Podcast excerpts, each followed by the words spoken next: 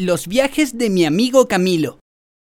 Yo soy Andrea, tengo siete años, y como vivo cerca del colegio, mi mamá me va a dejar caminando todas las mañanas. Pero lo que más me gusta es cuando en primavera me va a dejar en bicicleta. Mi amigo Camilo tiene mucha suerte. Se va al colegio en unas micros largas, como una cuncuna. Va con su hermana Amanda, que está unos cursos más arriba. Camilo me dice que las micros son como cajas de sorpresas. Saltan un poco y ¡paf! pasa algo divertido. ¿Quieres saber lo que me contó hoy? La micro en la que todos los días Camilo atraviesa el barrio no había descansado en varios días y le había tocado andar por unos caminos largos y con muchos hoyos. Le dolían mucho sus patas ruedas.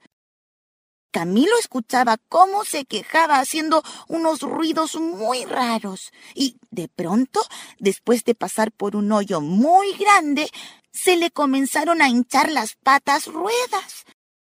Nadie sabía qué pasaba, solo sentían que la micro se elevaba más y más.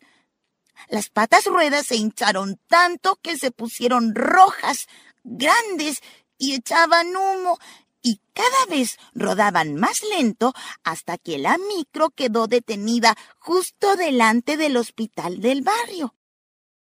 Todos los pasajeros, entre ellos mi amigo Camilo y su hermana, gritaban por las ventanas de la micro ¡Auxilio! ¡Socorro! ¡Bomberos! Estaban tan alto que no se podían bajar.